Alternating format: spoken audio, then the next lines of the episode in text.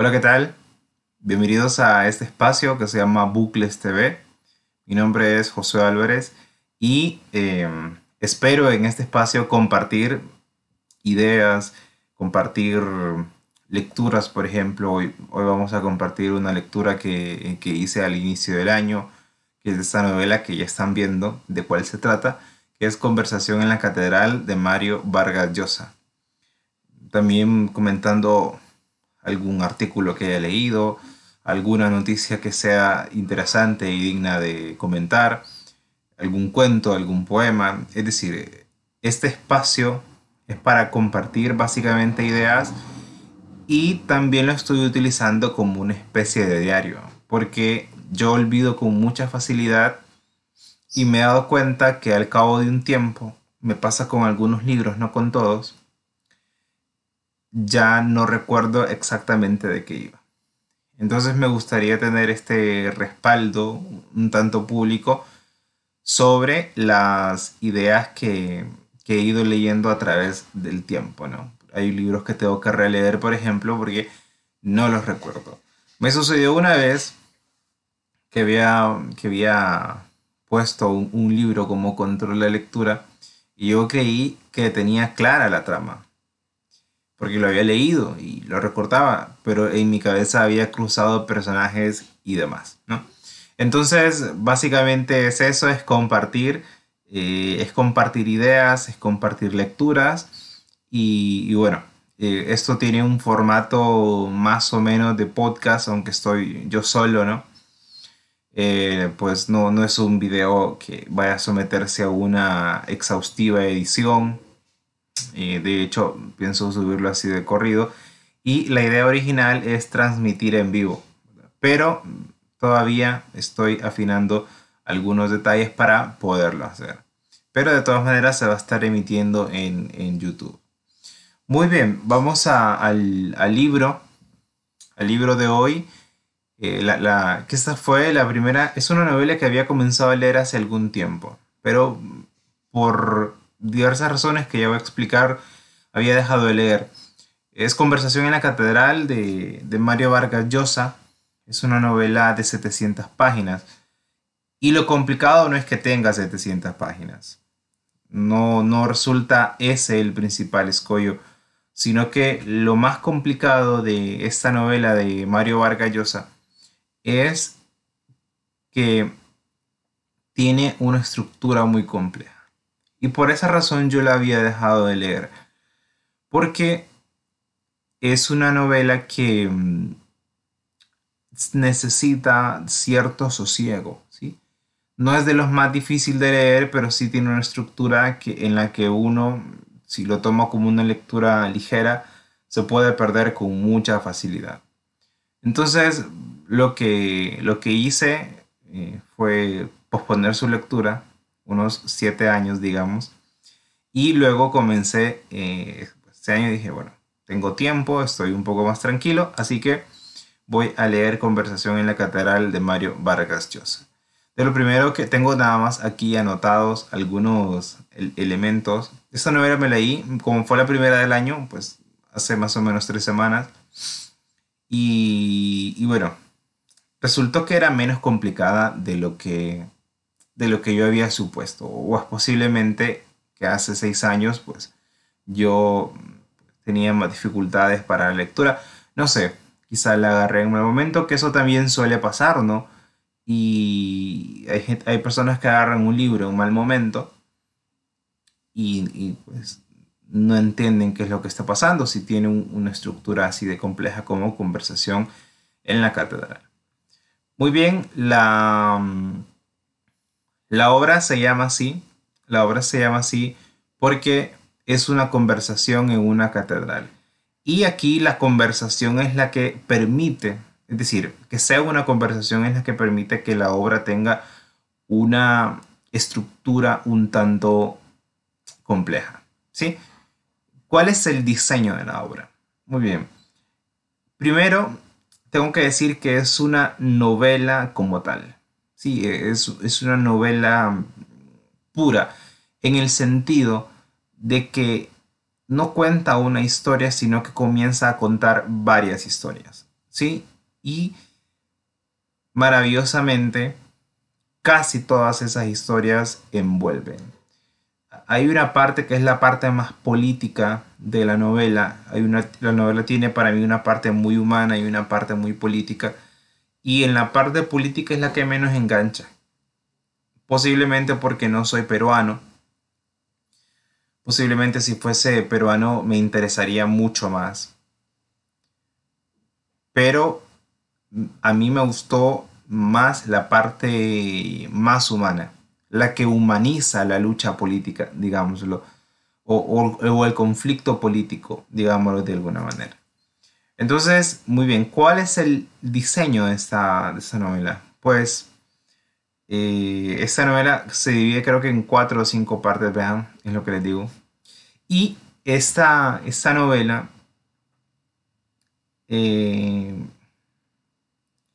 se toma el tiempo de ir contando las historias de una manera eh, intercalada. Pero vamos a ver, no es que un párrafo, vamos a ver, no es que le dedica un capítulo a la historia de Amalia, por ejemplo, y un capítulo a la historia de, mm, de Santiago, ¿sí? O de Ambrosio, o de Cayo Bermúdez, que son como los puntos torales de la novela, sino que dentro del mismo párrafo, incluso a veces dentro del mismo párrafo, por ejemplo, cuando se trata de conversaciones, de ahí el nombre de conversación, se van intercalando. ¿sí? Y de repente yo me encuentro parlamentos de una situación de, de, la, novela y eh, intercalados entre esos parlamentos me encuentro con parlamentos de otra situación.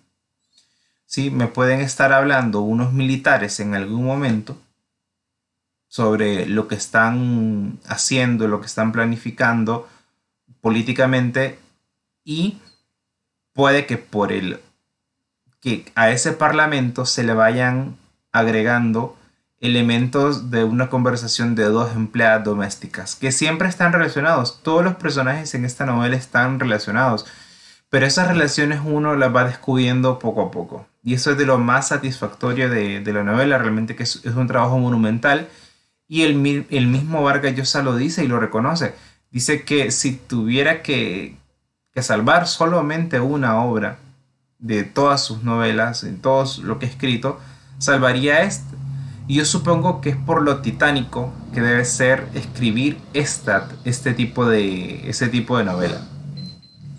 Entonces, esta, mm, esta, esta novela tiene ese grado de complejidad, va cambiando de personaje a cada momento, uno tiene que estar muy atento porque uno está leyendo y en, determinado momento deja de hablar de Ambrosio y comienza a hablar del presidente o de Cayo Bermúdez o de las amigas de Amalia. Es, es así, es así, que parece caótico, pero realmente es lo que se aprecia de la obra.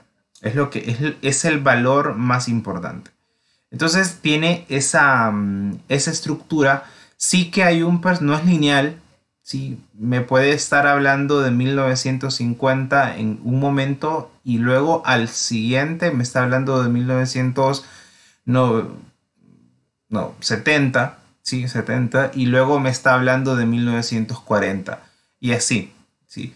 Y eso es lo más, eh, no sé, de las cosas que más funcionan dentro de, la, novela, ¿no? Es ese diseño que algunos lo describen como una, como si fuese la columna vertebral de un pescado, ¿no? Que va sacando elementos de un lado y es como una línea central y de ahí se van sacando elementos. A mí no me lo parece tanto así. A mí no me lo parece tan... No sé, no sé siquiera si ha sido el mismo Vargas Llosa que ha dicho eso. Lo dudo mucho. Lo dudo mucho porque no se puede simplificar de esa manera. Hay un personaje que es como el personaje central, ¿no? Que es, eh, que es Santiago Zavala, o Zabalita, que es hijo de Fermín Zavala. Eh, pues Santiago Zavala es, es un... Uno lo conoce como un periodista. Y es el que va encontrando y, es el que más o menos va llevando adelante la historia. ¿sí? Santiago Zavala se encuentra un día con Ambrosio, que está de taxista, se encuentra un día y comienzan una conversación y comienzan a recordar y a conocer detalles de su vida. ¿no? Ambrosio era el chofer de, don Fermín, del papá de Santiago. Y, y, los personajes son una maravilla, ¿no? Porque los personajes en primer lugar son muy, muy queribles. Los personajes son adorables realmente. Pero no me quiero pasar ahí todavía. Entonces, e, esta, esta estructura que va llevando adelante la, la que, vaya, que va llevando adelante la novela es tiene un hilo central que es Santiago. Entonces Santiago, pues uno lo ve, pues uno lo conoce en esa primera, en el primer, como la primera partecita, ¿no? Eh, como el primer apartado de, no es capítulo porque, o parte, pero es como un, un, un apartadito que le ponen a uno primero, donde se empieza la conversación y después uno comienza a ver la vida de Santiago cuando era estudiante, un brillante estudiante. Luego cuando la relación que tiene con sus amigos en ese momento. Luego cuando entra a la universidad y, y bueno, su papá es de derechas y él en la universidad comienza a llevarse con, con personas de izquierda, pero no se vuelve necesariamente una persona de izquierda está más ahí por curiosidad y por ese afán juvenil, adolescente, de llevarle la contraria a, los mayores. Y, eh, y, eso desemboca, bueno, en que se va de casa y termina siendo periodista y su familia es una familia, si no pudiente, por lo menos una familia de clase media alta, acomodada, y que le podría dar una profesión eh, que le diera un poco más dinero que el, periodismo, ¿no? Y bueno, comienzan a contar sus, pasajes por, bueno, por lo que escribe, ¿no? Por, a veces escribe sucesos y esos sucesos están relacionados con algunos, algunos hechos en los que está involucrado su padre. Y, y bueno, y después uno se ve cómo, cómo se casa Santiago y esa es como la vida, no es como el, panorama. Y eso uno sí lo va viendo de manera lineal. Luego los demás personajes uno lo, va viendo a través de los recuerdos de Ambrosio y Santiago, ¿no? Eh, Santiago conoce unas partes y Ambrosio conoce otras. Entonces se van contando, eh, en la conversación se van contando elementos y, y bueno, uno va construyendo la historia. Y yo creo que lo que hace Vargas Llosa es ir poco a poco descubriendo a estos personajes y los hace unos personajes realmente queribles. Los hace unos personajes... El otro día eh, escuchaba que eh, realmente una novela funciona cuando a uno le importa que está o qué le está sucediendo a los personajes. Y aquí en Conversación en la Catedral eso pasa, que esa estructura hace que uno se encariñe con ellos y los vaya, los vaya queriendo mucho y le vaya importando qué le pasa a esta gente, ¿no? Y, y lo ve desde diferentes perspectivas, cosa que enriquece, porque es cierto, la conversación la llevan adelante Ambrosio y Santiago, pero además de eso, ellos tienen diferentes, referencia en diferentes puntos de vista, ¿no? Eh, lo que, lo que le dijo Amalia, por ejemplo, a Ambrosio, es decir, Amalia era, es la pareja de Ambrosio, al menos en la parte final de la novela, y lo que le dijo la amiga de Amalia, lo que le dijo Rosario, por ejemplo. Entonces, eso, eso realmente que nos da una construcción de unos personajes muy complejos y sobre todo muy humanos. Eso en cuanto al diseño, ¿no? Es, entonces, ese es el, el, diseño de la, de la, novela. Digamos que Santiago sí, lo de Santiago sí es lineal, pero Santiago va contando, Santiago y Ambrosio van contando partes e historias que son muy, que, que son muy interesantes. Y no solo interesantes, sino que van construyendo esta, es que la palabra interesante es una palabra muy fea, ¿no? Eh, a mí no me gusta para nada, porque es como cuando las personas no tienen nada que decir, bueno, dicen que algo es interesante. Bueno, entonces, el, ese, eso en cuanto al diseño de la obra. Luego, los personajes, les decía que está Santiago, está Santiago Zavala, está Amalia, que es una empleada doméstica. Primero es empleada doméstica de Don Fermín y luego es empleada doméstica de la, del amante de Cayo Bermúdez. Que Cayo Bermúdez es un personaje fantástico. Eh, es, es, un tipo muy malo, pero es un personaje fantástico, de una evolución. Es el personaje que más evoluciona. Ambrosio, que es el, el chofer primero de Cayo Bermúdez y luego el chofer de Don Fermín. Sí, y es el que, como les decía, va llevando adelante la, la obra. Y luego está Cayo Bermúdez, que Cayo Bermúdez es eh, un personaje que la primera vez que uno lo, lo, encuentra en la novela es un personaje muy pequeño. Es un personaje, es, es, un tipo muy sencillo de pueblo que tiene una historia ahí, algo interesante con la esposa. Y, eh, y, y luego este personaje va creciendo de una manera descomunal y se convierte en un monstruo, ¿no? al punto de se convierte en alguien insignificante dentro del país a un personaje que prácticamente determina la vida del Perú. ¿sí? Entonces eso, eso es lo que, lo que pone, digamos, de relieve. ¿sí?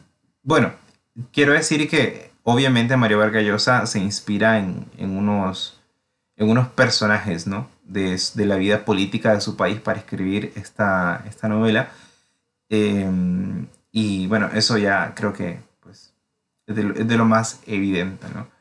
Luego, este Cayo Bermúdez eh, no solamente crece en cuanto al contexto en el que se desarrolla la obra, sino que a nivel dramático en la novela se convierte en un personaje que va terminando, va, determina de alguna manera la vida o lo que sucede en la vida de los personajes que lo rodean, ¿sí? De todos estos personajes, ¿no? Que, aquí les menciono cuatro, les menciono cuatro, pero que en realidad, pues, eh, son muchos.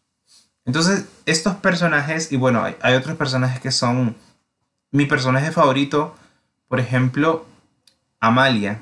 Amalia me parece un personaje fantástico porque es una empleada doméstica que va llevando adelante la historia y que gracias a ella conocemos lo que, no lo, que no, lo que normalmente no se nos habría contado de los personajes.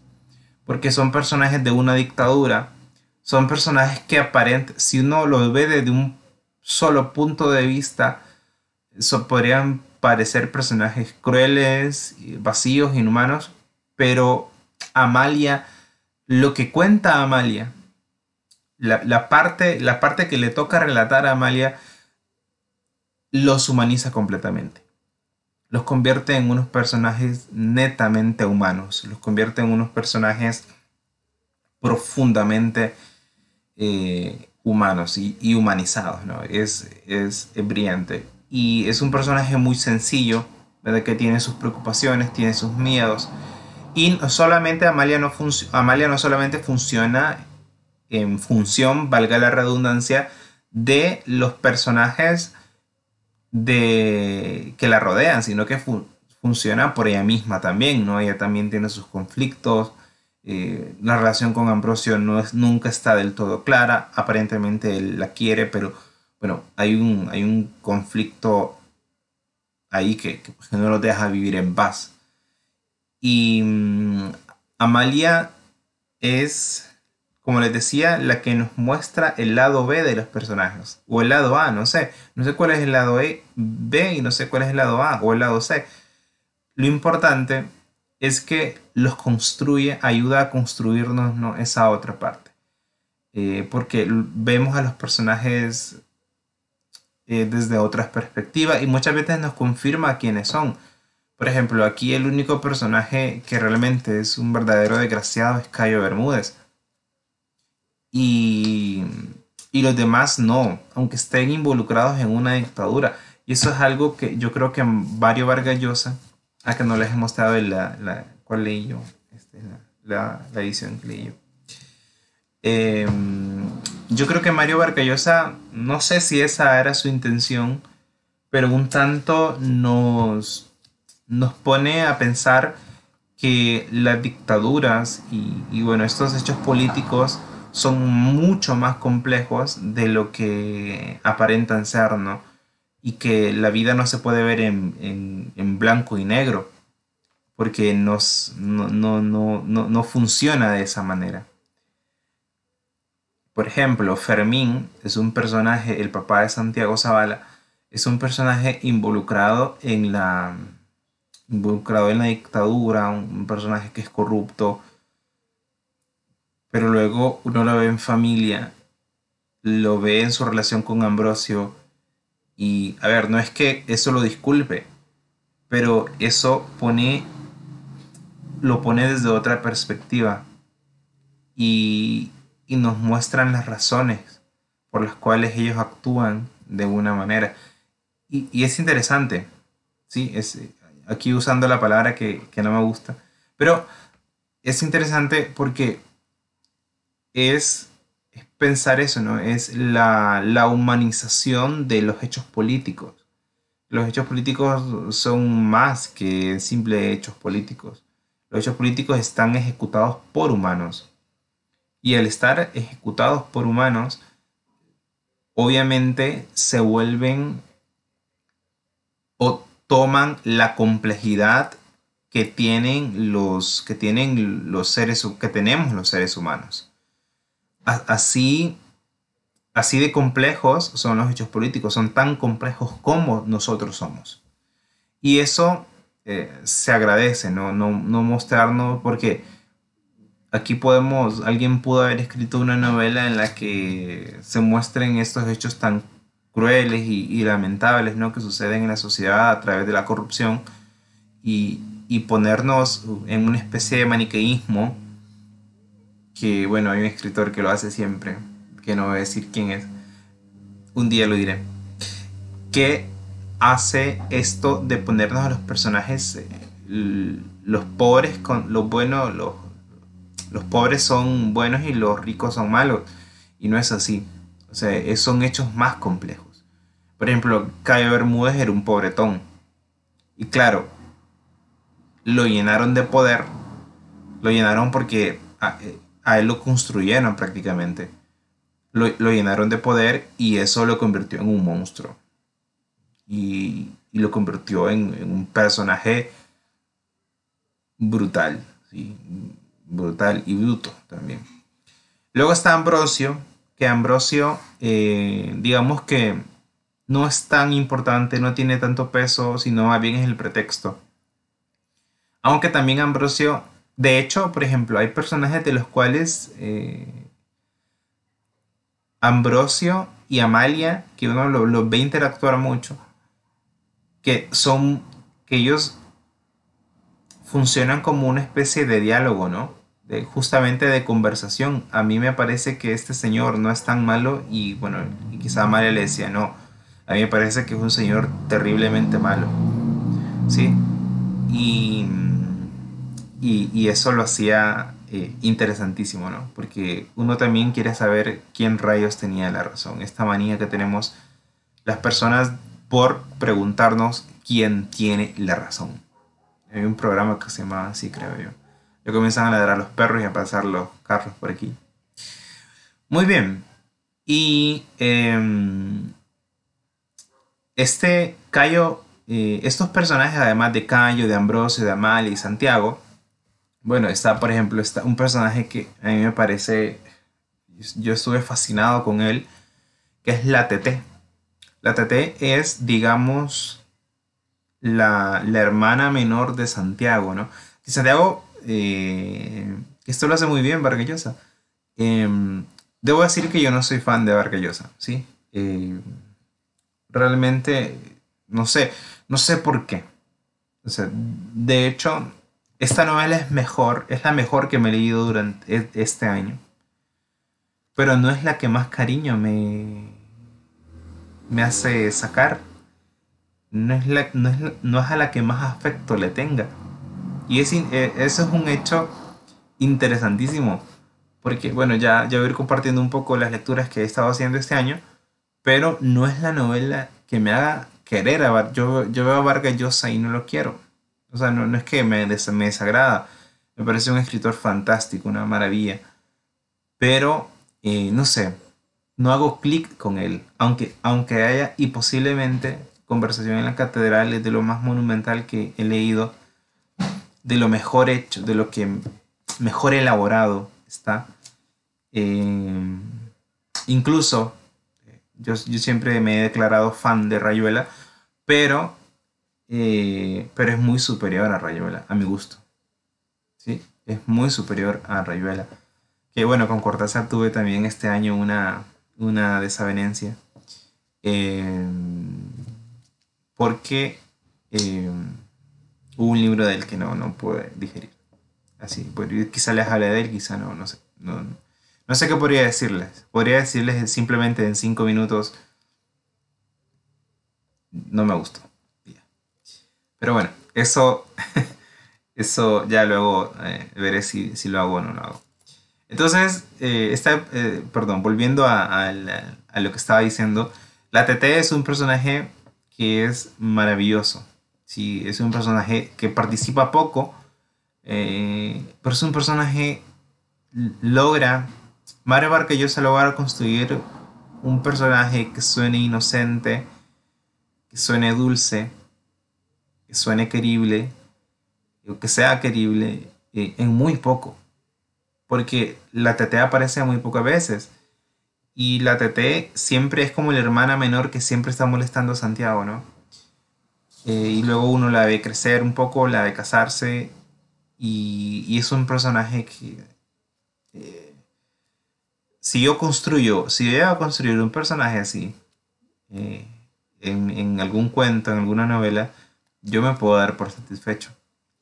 Es decir, eh, no sé si, no sé si, no sé si será así, porque no sé si qué tanto lo haga Vargallosa, pero em, no sé si aparecerá en alguna de sus otras novelas, no lo sé. Em, pero si si alguien que me gustaría que apareciera sería la TT. Que bueno, que no sé cómo se llama, simplemente la TT.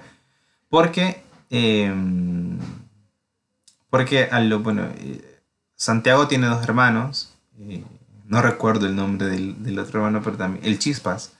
Era el Chispas. Y él, a él le decían super sabio, ¿no? Eh, hay una escena que yo siempre recuerdo porque a, a Santiago lo metieron preso una vez por andar en estos rollos políticos papá lo fue a sacar. Y, y siempre recuerdo la voz de... Es que hasta tengo clarísima la voz de la tete en mi. Ahí viene el super sabio, mamá, ahí viene el super, ahí viene el super sabio.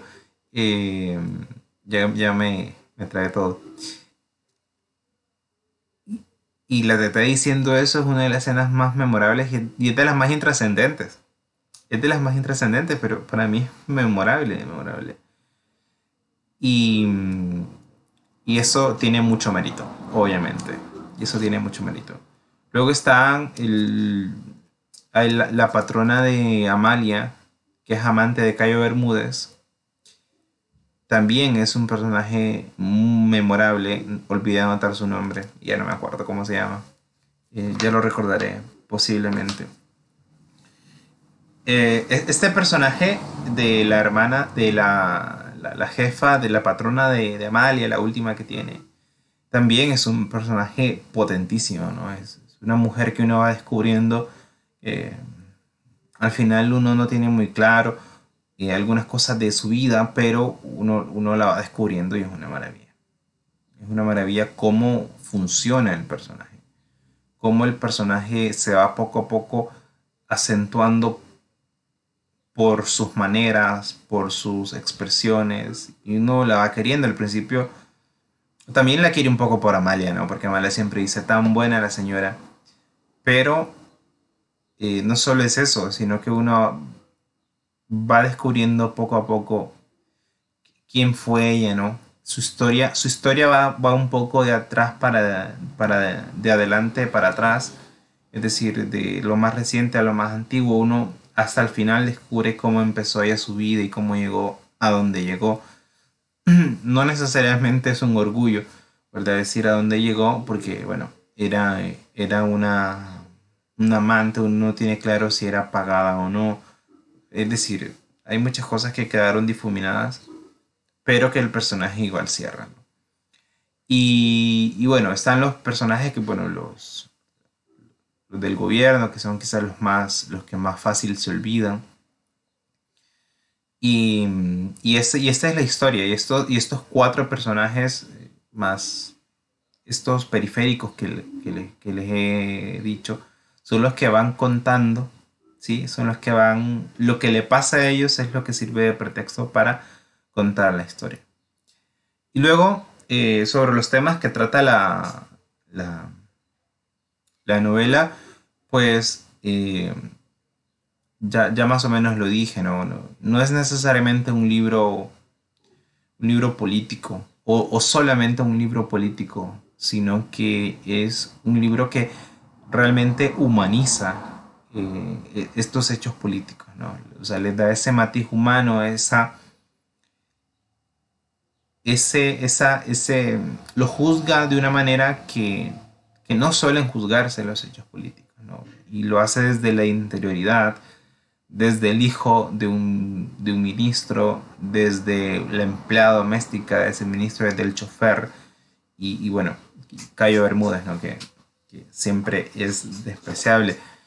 Y mm, eh, obviamente trata ese tema, ¿no? intenta explicar un poco cómo es que funcionaba ese, ese sistema dictatorial en, el Perú, eh, como, y en, América Latina en general, porque yo lo leía y no me parecía tan distinto a lo que pudo ser eh, Honduras en esos años. Sí, no, no me parecía tan distinto. Era, era muy parecido, ¿no? Recordemos que América Latina... Eh, yo leí un artículo que era Centroamérica, ¿no? Centroamérica como espejo roto. Un espejo roto uno se ve, uno se ve la misma, uno ve la misma imagen varias veces, con algunos matices, pero ve al fin y al cabo la misma imagen varias veces. Y bueno, así sucede, ¿no? Así sucede aquí en, eh, en, bueno, en Honduras y en toda América Latina, ¿no? Es, es una historia como repetida. Y una historia que se repite y se va repitiendo y se van cobrando los mismos matices. Obviamente yo me imagino que esto también pasa en, es decir, que Asia también tiene una historia común, los países de Asia también tienen una historia común, los países de Europa, ¿no? Y en Europa que que tenemos en la idea que es tan pacífica, pero no olvidemos que es el epicentro de las guerras mundiales y que todavía hay conflictos, todavía hay conflictos. Y lo que pasa que, a ver, nada en la vida es, es así de plano, o, muy pocas cosas en todo caso. En la vida siempre hay matices que, a uno le van enseñando que, que que uno no puede juzgar los hechos desde un solo punto de vista. Esto va cambiando a cada, a cada momento, ¿no? Y depende de, de dónde vivamos, van a ser de una u otra manera, sin caer en el relativismo extremo de, da igual, yo estoy hablando de más que más que, es decir, más que hablar de adoptar posturas en función de, eh, de, de un relativismo, estoy hablando de al momento de emitir juicios, ¿qué es lo que pretendemos? ¿no? ¿O cómo lo hacemos? ¿Cómo construimos esos, esos juicios? Esa, e, ese es el hecho, ¿no? ¿Cómo construimos esos, esos, esos juicios? Que al fin y al cabo, al fin y al cabo, eh, terminan siendo poco importantes. ¿sí? Deberían siendo muy importantes porque tanto hemos juzgado la historia de América Latina. Y miren, eh, no es el paraíso justamente, ¿no? es el paraíso. Entonces hay que tomarlo con, calma, ¿no? Y mm, otros, otros elementos, ¿no? Eh, de, los que, de los que habla la, la novela u otros temas, eh, las relaciones amorosas, ¿no? Igual no son simples, son muy complejas, por ejemplo, Amalia y Ambrosio todo el tiempo están que sí que no, luego uno entiende por qué, ¿sí? Uno, luego uno entiende por qué eh, esta relación entre ellos es así. Y, y Ambrosio es culpable de eso. Pero cuando él explica, cuando él cuenta las, sus razones, todo cobra más sentido. Aunque esto es un poco el principio del periodismo, ¿no? Porque el periodismo siempre contrasta. Sí, siempre, siempre tiene las dos partes de, o las dos versiones de los hechos. O debería. ¿Sí? O es lo que, es, lo que bueno, se enseña en periodismo, ¿no? los que, bueno, los que hemos pasado por las aulas de periodismo, pues sabemos que, así es. Entonces, eh, esto, eh, esto es más o menos la, novela. Eh, obviamente no, no, iba a contar las historias, ¿no? Porque son historias un tanto... Vamos a ver, no, es, no son grandes historias. ¿sí? Y, es lo que, y es aquí donde uno aprende qué es una novela. ¿sí? Y la diferencia del cuento, por ejemplo. Yo siento que para el cuento sí tiene que haber una gran historia. O una historia que cierre por lo menos, ¿no? Que, sorprenda, que impacte. Sí que esto a veces hay que entenderlo, porque no necesariamente porque el final sea sorpresivo quiere decir que el cuento sea bueno, sino que, bueno, eh, es, es, bueno, es más, es más inexplicable de lo que aparentemente es, ¿no? Y la literatura afortunadamente tiene ese halo místico no saber qué es lo que rayos sucede a veces. Y, em, y aquí en conversación, por eso les decía que es una novela pura, porque realmente las historias no son, lo que hace interesante a las historias es que a uno le importa qué es lo que rayos le pasa a los personajes. Y uno quiere saber qué pasó después, por qué se dieron algunos hechos, cómo llegó a donde está, porque uno, la, la novela lo mete en esa dinámica uno, ¿no? Le va enseñando algunos personajes llegaron a esta situación por, por esto. Y eso es lo que hace que vaya adelante un, es lo que vaya es lo que hace que vaya adelante una novela de 700 páginas. ¿Sí? Que no es fácil mantener ese aire en 700 páginas. Bien ganado el Nobel de Literatura para Barquillosa. Em, entonces, eso es lo que hace la novela. La novela lo que hace es mostrarnos a unos personajes y se sostiene en su estructura y, y en sus personajes, en sus personajes que, que, van creciendo y se van ramificando y se van haciendo más complejos y uno los va queriendo un poco más, ¿sí? Entonces ya llevamos 38 minutos. Eh, esto es vamos a ver, es, un poco lo que quiero hacer. Puede ser con una novela, puede ser con una noticia, eh, puede ser con un cuento, con un poema, puede ser con muchas cosas. El asunto es eh, compartir un poco, porque bueno, eh, hay personas que tenemos este afán ¿no? de, de, compartir lo que, lo que leemos, lo que hacemos. Y bueno, a mí me encanta, me encanta hablar frente a un micrófono y la, cámara también me gusta, así que Así que bueno, eso es eh, un poco lo que, lo que tengo para hoy, o mejor dicho, lo que tengo para hoy. También podemos hablar de algún tema de lengua, ¿no? sobre todo cuando es en vivo. Eh, ya comienzan a pasar más carros por aquí. también podemos hablar de algún tema de, lengua, y, bueno, que es como es lo que, a lo que, en lo que me he especializado. ¿no? Y bueno, esto es eh, todo por hoy. ¿sí? Ya casi llegamos a los 40 minutos, que me parece bien. Eh, y no sé, no descarto algún día pues tener que sumar a una persona y, o hacer una entrevista. ¿verdad? Pero esta es la idea de Bucles TV. Eh, no sé si habrá videos de editados y con imágenes y ese tipo de cosas, no lo sé. Eh, pero posiblemente sí, creo que sí puede. Ok, entonces esto ha sido todo. Gracias por llegar hasta el final. Eh, este es un canal muy, muy nuevo, así que eh, si les gusta el, pues, contenido que, voy a estar produciendo, eh, suscríbanse y compártanlo. Así que aquí terminamos y chao.